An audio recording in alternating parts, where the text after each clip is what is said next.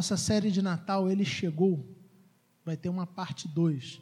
Na verdade, a gente vai, ao longo do mês de janeiro, continuar seguindo o Evangelho de João, como temos feito até aqui, e percorrendo os textos onde Jesus se apresenta dizendo: Eu sou. Nosso objetivo é simples: é conhecer quem Jesus é. Mas conhecer quem Jesus é não a partir é, do que os livros falam a respeito dele, não a partir da, do que a consciência imaginária, o pensamento da sociedade, a ideia das pessoas fala a respeito de Jesus, mas tentar olhar para a Escritura Sagrada e perceber como esse Jesus se revela. E o Evangelho de João é um evangelho no qual, onde Jesus se apresenta muitas vezes dizendo: Eu sou. Nós já percorremos e vimos né, algumas dessas apresentações de Jesus ao longo das últimas semanas, onde Jesus, por exemplo, se apresentou dizendo: ah, Eu sou o Messias, ou simplesmente dizendo: Eu sou. Mas no texto de hoje eu quero convidar você a meditar e a refletir sobre o texto do Evangelho de João, capítulo 10, versículos de 7 a 10, onde Jesus se apresenta dizendo: Eu sou a porta. Eu sou a porta. Um aspecto que a gente tem destacado, e eu quero é, destacar isso antes de ler, é que as afirmações de Jesus a respeito de quem ele é, colocam cada um de nós, colocam os seus ouvintes diante de uma necessidade imperiosa de uma tomada de decisão, de uma resposta. O fato é que não existe espaço para uma neutralidade, para a gente assumir uma postura conciliatória, uma postura neutra, ou nós cremos que Jesus é quem ele diz ser, ou nós nos recusamos a crer em que Jesus é quem ele diz ser. Ou ele de fato, quem ele diz ser, ou então ele é um grande enganador e um grande, mentidor, um grande mentiroso. Não existe uma postura, como às vezes as pessoas tentam tomar, né? uma postura conciliatória, uma postura neutra. Não, eu sou simpático a Jesus. Jesus não nos permite isso. A forma como ele se apresenta é, na Escritura, e a gente tem visto isso no Evangelho de João, é uma forma muito objetiva. Ele faz autoafirmações muito contundentes de maneira que não possibilita eu e você tomarmos uma postura neutra. Ou a gente acredita naquele que ele, naquilo que ele diz a respeito dele, ou então a gente se recusa a crer naquilo que ele diz a respeito dele e considera ele um grande mentiroso, um grande enganador. Hoje a gente vai pensar sobre Eu Sou a Porta. E antes da gente fazer a leitura, eu quero mais uma vez convidar você a fechar seus olhos para a gente orar, pedindo a direção de Deus para esse instante. Vamos orar? Deus de amor, como é bom, Senhor, nós termos a oportunidade de nos reunirmos neste local de culto para adorar, engrandecer e bendizer o Senhor das nossas vidas. Nesse instante, Pai, onde nós abrimos a tua palavra, desejosos por sermos instruídos, Pai, pela tua palavra, como acabamos de cantar, Pai, nós queremos receber a tua palavra, sabendo que a tua palavra é direção para as nossas vidas, que a tua palavra deve conduzir a nossa caminhada. Nesse instante, nós pedimos a iluminação do Teu Santo Espírito. Nós cremos, Pai, que a Bíblia é palavra de Deus, nossa única regra de fé e prática. Verdade, Pai, inspirada por Ti nos escritores do livro sagrado. E nesse instante onde nós abrimos, nós pedimos, Pai, que o Teu Santo Espírito torne os nossos corações sensíveis para a gente conseguir discernir aquilo que o Senhor tem para cada um de nós nessa noite, em nome de Jesus. Amém.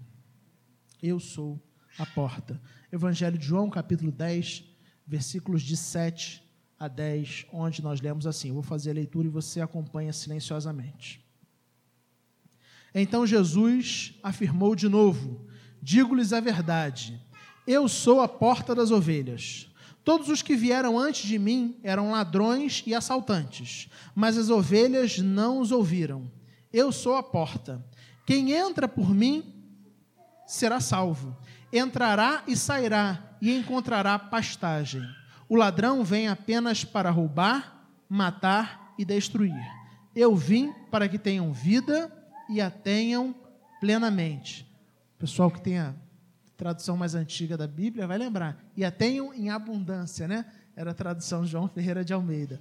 Quando a gente lê esse texto que nós acabamos de ler, a gente se dá de cara, a gente se dá de frente com uma pequena parábola. Então, o que, que eram as parábolas? Parábolas eram pequenas histórias, e Jesus se utilizava muito dessas pequenas histórias é, que têm uma linguagem figurada, e normalmente essas histórias com linguagem figurada eram utilizadas e são utilizadas para transmitir é, determinados ensinamentos, determinados conceitos. Então, parábolas poderiam ser entendidas como ilustrações, com histórias figuradas, onde Jesus se utiliza muito disso, e a gente vê isso ao longo do Evangelho, para ensinar conceitos do reino de Deus aos seus discípulos, ele se utiliza desse recurso muitas vezes, muito frequentemente quando a gente lê os evangelhos. O texto que nós lemos é uma parábola. O texto que nós acabamos de ler. E Jesus se utiliza de uma ilustração que era muito conhecida pelas pessoas da sua época, mas que não é tão. É, como é que eu posso dizer? Não é tão conhecida pelas pessoas do nosso tempo. Embora fosse Jesus estivesse utilizando de uma ilustração que era muito comum para as pessoas daquele tempo, os seus primeiros ouvintes, para nós, pessoas que estão é, dois mil anos depois, vivendo num contexto urbano, a ideia do pastoreio não é uma ideia tão, é, tão comum. Não é uma ideia que traz uma imagem à nossa mente. Traz uma imagem à sua mente, pensar na ideia de uma porta, de pastores, de ovelhas. Certamente essa parábola ela tinha características, né, imagens mais ricas na mente de pessoas lá do século I, né, que viviam num contexto rural e que lidavam com a realidade das ovelhas. Bom, mas algumas informações para a gente começar a construir uma imagem na nossa mente, começar a construir um cenário na nossa mente. Os apriscos de ovelhas, eles eram muito comuns no antigo Oriente Médio.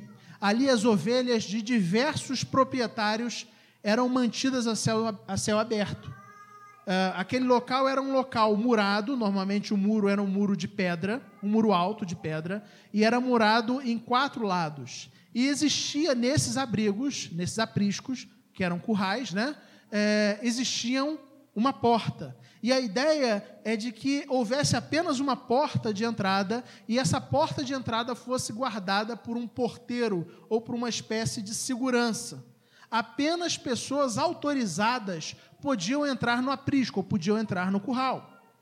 É interessante porque é, isso já traz algumas noções diferentes para a gente. Primeiro, a informação de que vários rebanhos de proprietários diferentes ficavam dentro de um mesmo curral. Eu não sei se você já sabia disso na nossa lógica, o comum né, é que ah, os animais de um determinado é, criador fiquem na propriedade daquele, daquele criador. Mas esses abrigos, eles, esses apriscos, eles eram apriscos compartilhados.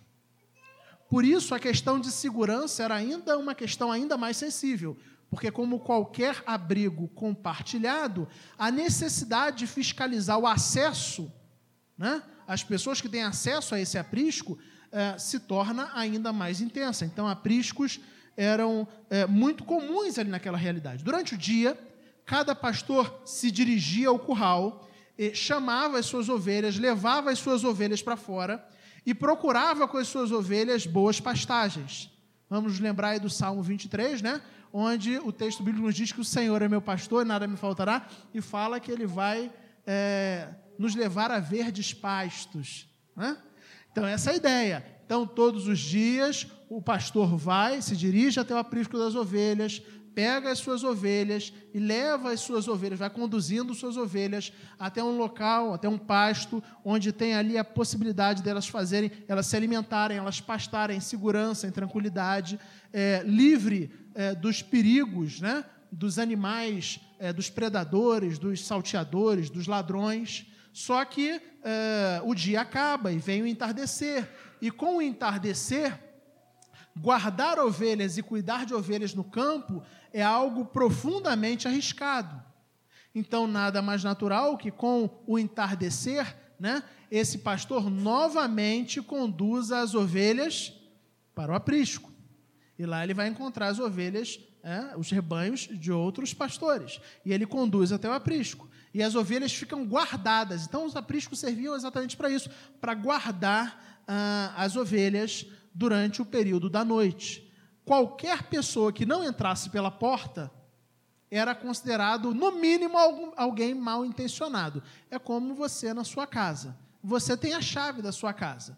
Né? Se você, eh, se alguém passa pela sua casa, não conhece você, uma viatura policial passa pela frente da sua casa, não conhece você, proprietário da casa, e vê você pulando o muro da sua casa, no mínimo, né? A viatura policial irá ficar desconfiada, achando que, na verdade, não se trata do dono da casa, porque o dono da casa, normalmente, comumente, ele não pula muro, ele entra pela porta, pelo portão ou qualquer coisa do tipo. Então, é, pessoas que tentassem entrar pelos muros ou pular os muros eram já vi mal vistas, porque muito provavelmente se tratavam de ladrões, salteadores, pessoas mal intencionadas. Então, Jesus ele se utiliza exatamente dessa imagem. Ao entardecer, os rebanhos eram trazidos de novo para os apriscos e ali eles deveriam passar a noite em segurança.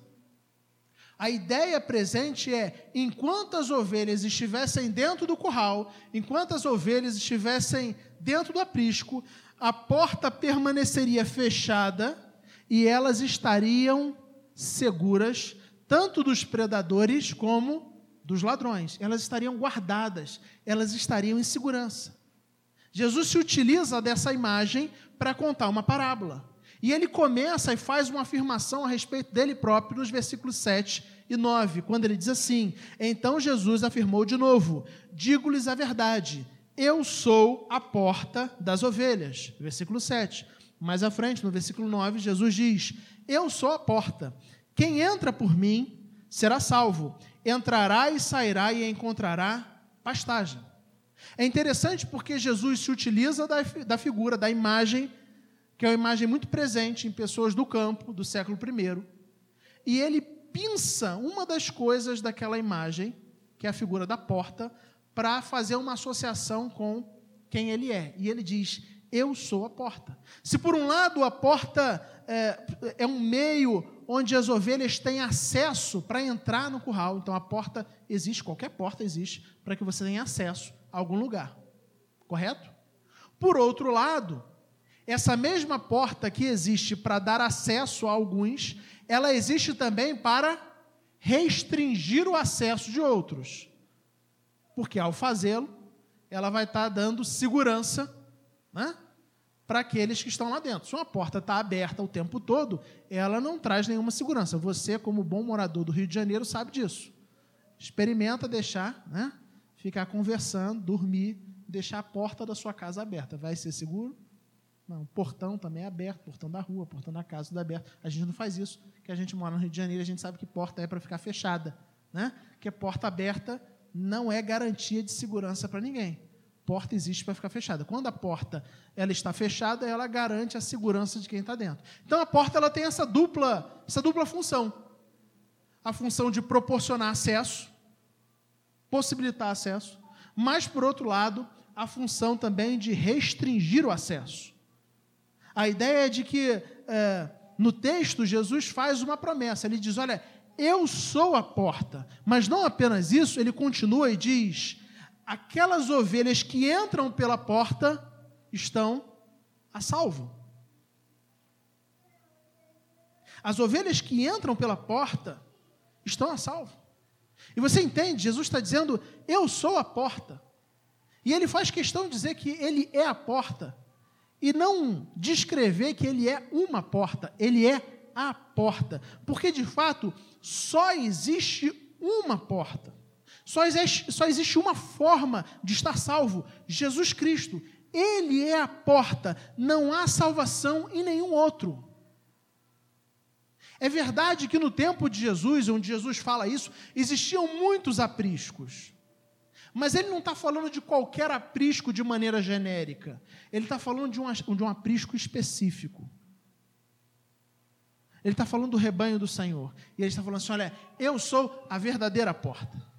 A verdadeira porta que é capaz, que tem poder para dar segurança e salvação àqueles que passam pela porta.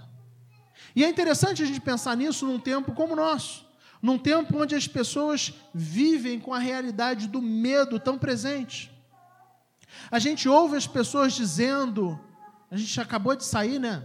Ainda dois, três dias atrás, a gente estava na ideia da virada do ano, e aqueles famosos votos de ano novo, né? E o que, que normalmente as pessoas pedem? Não, a gente pede paz. Inclusive, tem muita gente que vira o ano aí de branco. Você virou o ano de branco? Não é pecado, não. Pecado é você achar que virando o ano de branco você vai ter uma vida de paz. Aí é pecado. Mas não existe pecado em virar o ano de branco, não. Eu virei de rosa. É amor, gente? É, eu acho que é, não é? Um negócio. Amor, é quase amor, né? Um amor mais tranquilo. Isso. Isso. Então, assim, é. As pessoas viram o ano de branco porque elas têm a expectativa de que, não, a gente quer que o ano que se inicia seja um ano de paz. Esse é um dos anseios das pessoas do nosso tempo. As pessoas querem viver em paz, as pessoas querem viver em segurança. Por que, que 2020 foi um ano tão desafiador, tão complicado para a gente? Porque de uma hora para outra nós vimos a segurança da nossa vida, a segurança da vida das pessoas que nós amamos, sendo colocada em risco, ameaçada. E quando nós vimos a, vi a, nossa vida, a nossa segurança e a segurança das pessoas que nós amamos ameaçadas, nós ficamos com medo, nós ficamos preocupados, nós ficamos inquietos. Então nós vivemos num mundo marcado por muito medo e a gente ouve as pessoas dizendo que querem paz. E a gente vem para a Escritura Sagrada e a gente vê Jesus dizendo que a paz e a segurança que as ovelhas tanto desejam, a paz e a segurança que o seu coração, que o meu coração tanto desejam, só podem ser encontradas nele, em Jesus Cristo, que é a porta da salvação. Percebe? No mundo onde todas as pessoas buscam paz e segurança, ele está dizendo: Eu sou a porta. E como eu sou a porta, eu sou capaz de trazer paz e segurança. A paz e a segurança que você tanto busca, a paz e a segurança que você tanto anseia, que você tanto procura, eu posso proporcionar. Feliz é aquele que coloca toda a sua confiança nele e entra pela porta. E por que eu estou destacando a necessidade de entrar pela porta? Porque quando a gente continua o versículo 9, a gente percebe que o texto fala sobre uh, a necessidade de entrar pela porta. Projeta para a gente aí, por favor, Ian. Jesus diz: Eu sou a porta, mas ele não para aí. Ele diz: Quem entra pela porta? Quem entrar por mim será salvo. Quem entrar pela porta. Não basta ficar na periferia nos arredores da porta, pertinho, do lado de fora, achando que isso é suficiente para estar salvo, para estar seguro. Não basta. Essa ideia de que estou eu estou ali pertinho, perdidamente perto. Isso não funciona, isso não serve. Por isso, a pergunta fundamental que eu quero que você se faça nesse primeiro culto, nesse primeiro domingo no ano é: eu já entrei pela porta. Jesus está dizendo que Ele é a porta. Que Ele é a porta que pode proporcionar a paz e a segurança que você e eu tanto buscamos. Contudo, Ele não para por aí. Ele diz que a gente só consegue vivenciar essa paz e segurança que Ele tem a proporcionar quando nós entramos pela porta. Portanto, a pergunta que você precisa se fazer hoje é: eu já entrei pela porta? Você já entrou de fato pela porta? E aí, notem o que eu já disse: é possível estar perdidamente perto. É possível estar do lado da porta e não entrar por ela. É possível. Às vezes a gente tem a ilusão de que estando próximo à porta, a gente está em segurança mas não está. E talvez a forma mais, se existe forma mais triste de estar perdido, né? Todas elas são tristes, mas uma das formas que eu considero mais triste de estar perdido é exatamente a forma de quem está perdidamente perto. A pessoa que acha que está segura, que acha que está salva, que acha que está em segurança, mas na verdade não está. É possível viver uma religião sem Jesus. Do lado de fora do aprisco, não existe salvação. Do lado de fora do aprisco não existe segurança. No fundo, não adianta apenas você frequentar a igreja domingo após domingo, se você não entrou pela porta. Não adianta nem mesmo você se comprometer com a igreja e ser uma pessoa atuante, presente, se você não entrou pela porta. Jesus é muito objetivo. Eu sou a porta. Quem entra por mim será salvo. Não existe opções diversificadas aí. Ou a gente entra, ou a gente não entra. Não tem essa ideia de, ah, eu estou quase do lado de dentro. Eu estou bem pertinho da porta. De uma maneira que, é, metaforicamente falando, chove do lado de dentro e eu sinto ainda as gotinhas do lado de fora. E por que, eu estou dizendo isso? Porque me parece que esse é um risco que a gente corre. Esse risco de estar perdidamente perto é um risco muito presente para pessoas, homens e mulheres como eu e você que frequentam igreja, que têm alguma noção da realidade do Evangelho, que às vezes até são comprometidos com a igreja, ou algum nível de compromisso com a igreja, mas que ainda não se comprometeram com Cristo. Jesus diz que Ele é a porta. E Ele diz que quem entra pela porta está salvo. A pergunta então que você precisa se fazer é: eu já entrei pela porta? A paz e a segurança que as ovelhas tanto desejam, que o seu coração e que o meu coração tanto buscam, só podem ser encontradas em Jesus. Não existe uma outra forma. Cuidado. Cuidado com o perdidamente perto. Cuidado com uma vida, uma vivência religiosa que tem a ver apenas com frequentar um lugar onde eu gosto de pessoas, onde ah, eu vou na igreja, eu vou, eu gosto lá, os relacionamentos são legais, as pessoas são gente boa, as pessoas me ouvem, o ambiente é bom.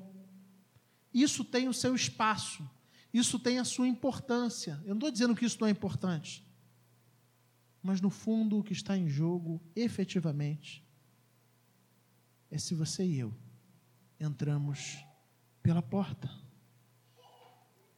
Você já se entregou completamente a Jesus? Já se entregou verdadeiramente a Ele? A Bíblia fala que todos pecaram, todos, sem exceção. Eu e você nos rebelamos contra Deus. É isso que a Bíblia fala sobre nós.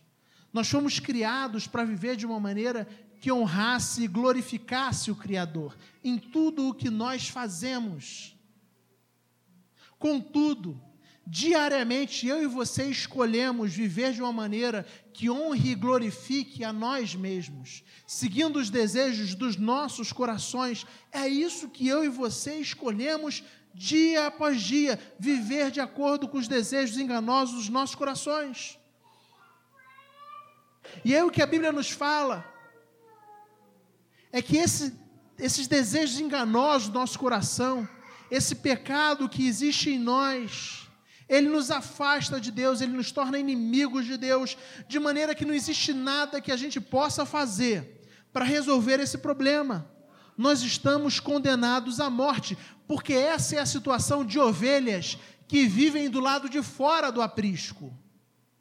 Ovelhas que vivem do lado de fora do aprisco, que estão do lado de fora do curral, são ovelhas condenadas à morte. Talvez não morram hoje, talvez não morram amanhã, mas em algum momento elas vão morrer por um motivo simples: as ovelhas são indefesas.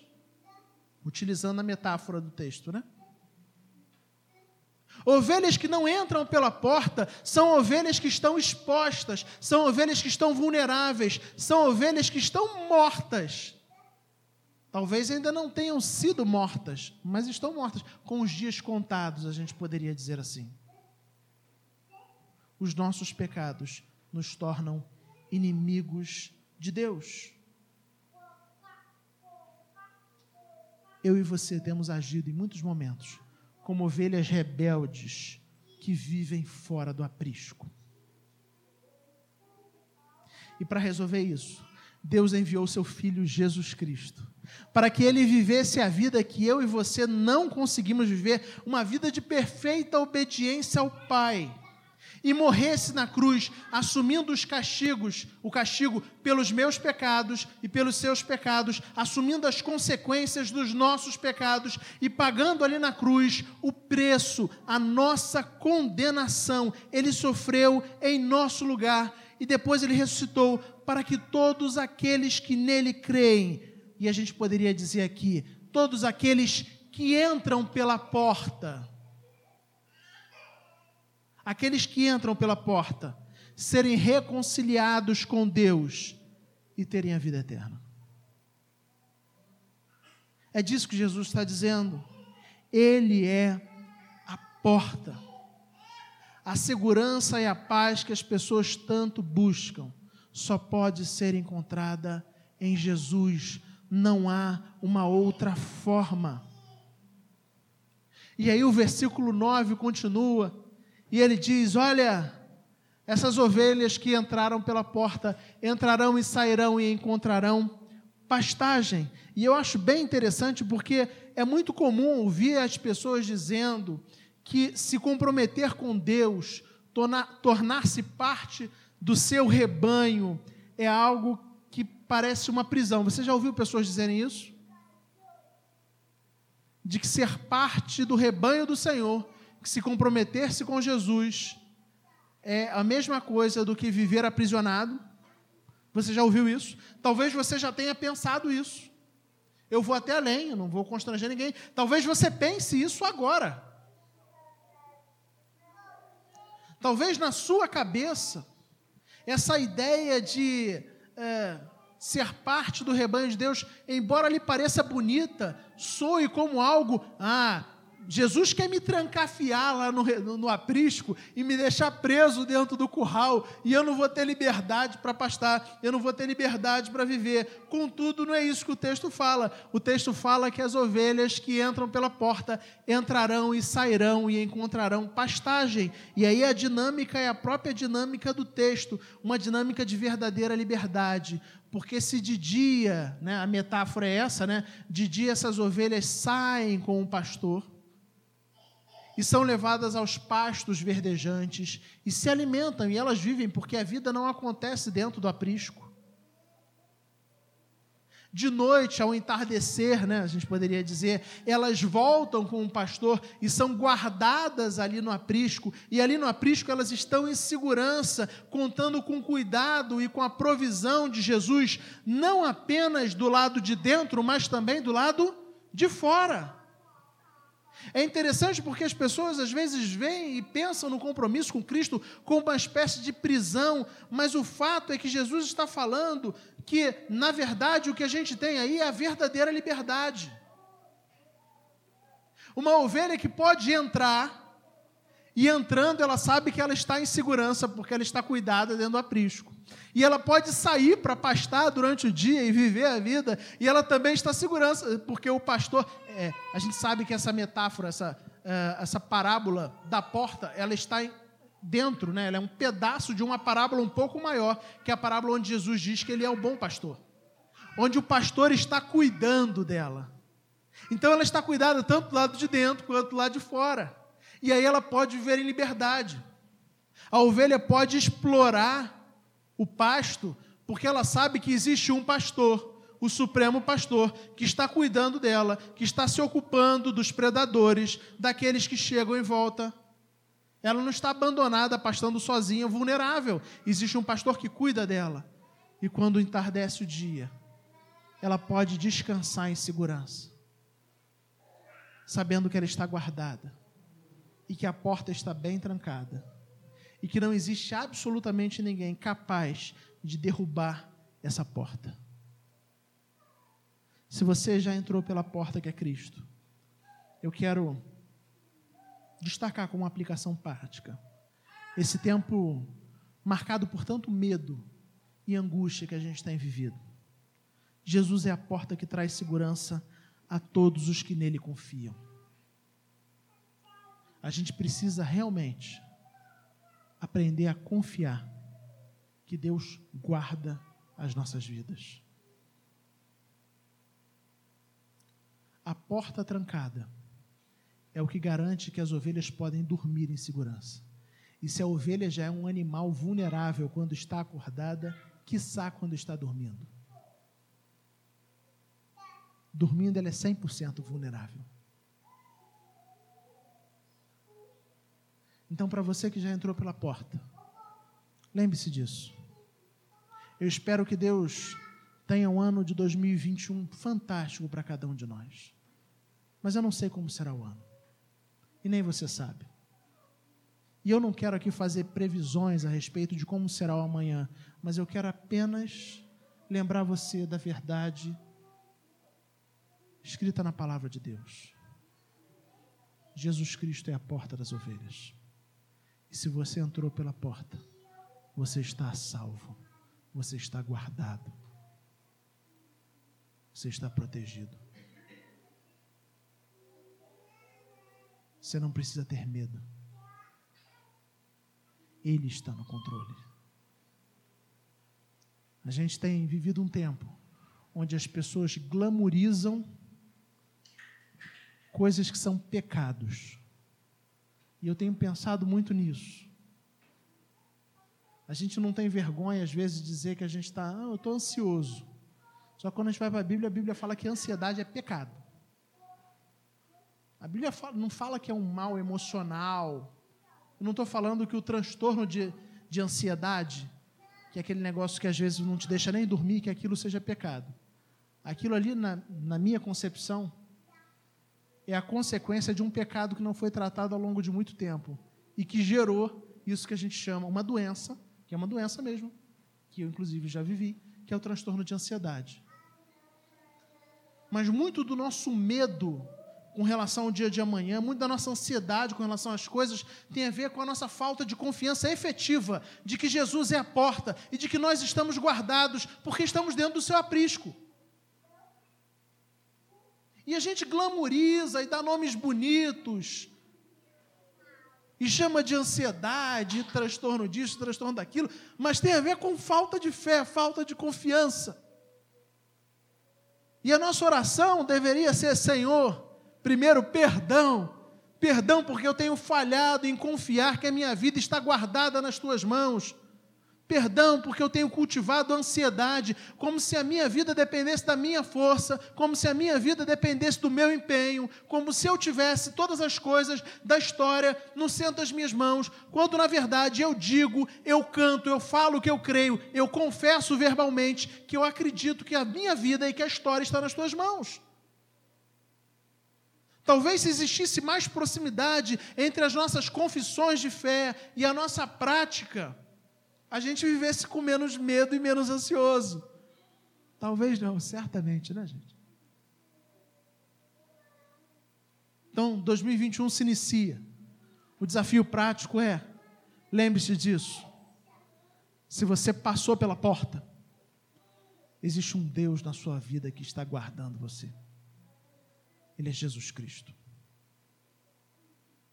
Você está em segurança. Nós cantamos vários cânticos hoje que falaram sobre a nossa segurança. Nós lemos textos que falaram sobre o quanto nós sabemos que nós estamos seguros nas mãos de Deus. A minha oração é que nos momentos de inquietação e de perturbação, a palavra de Deus que diz que você está seguro, faça morada no seu coração e responda aos seus anseios. Mas existem também aqueles que talvez ainda não passaram pela porta. Talvez esse seja o seu caso. Talvez você nunca tenha se comprometido, ou até o momento não tenha se comprometido efetivamente com Cristo, assumido um compromisso com Ele e se rendido completamente a Ele, entregando a sua vida a Ele. Eu quero lembrar a você o que o texto diz. O texto diz que quem entra pela porta será salvo. É necessário entrar pela porta.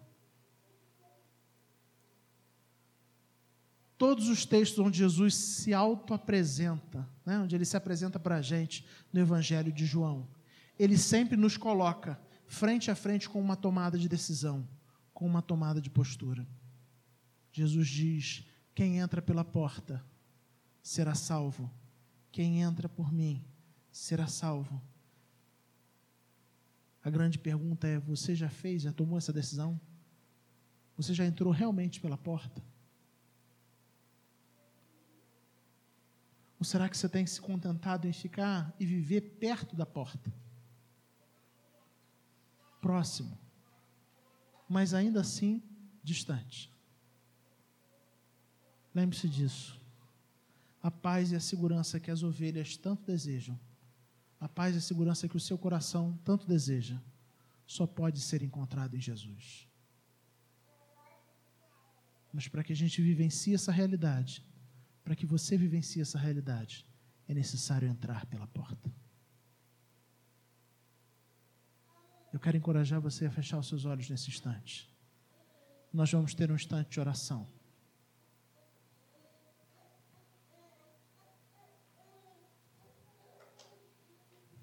Todos nós pecamos, nos rebelamos contra Deus.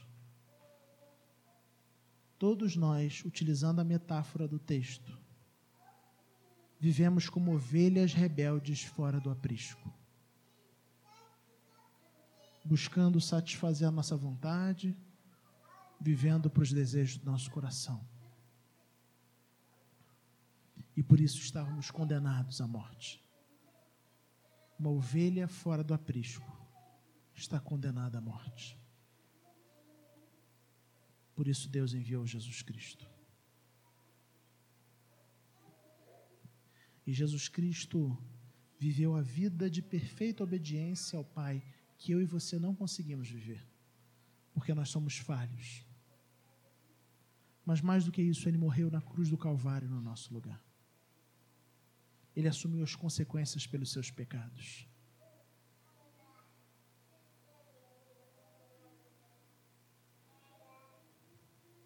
e por meio da vida e morte de Jesus Cristo, aqueles que nele creem e a ele se entregam e entram pela porta são reconciliados com Deus e têm a vida eterna. Faça essa oração nesse instante.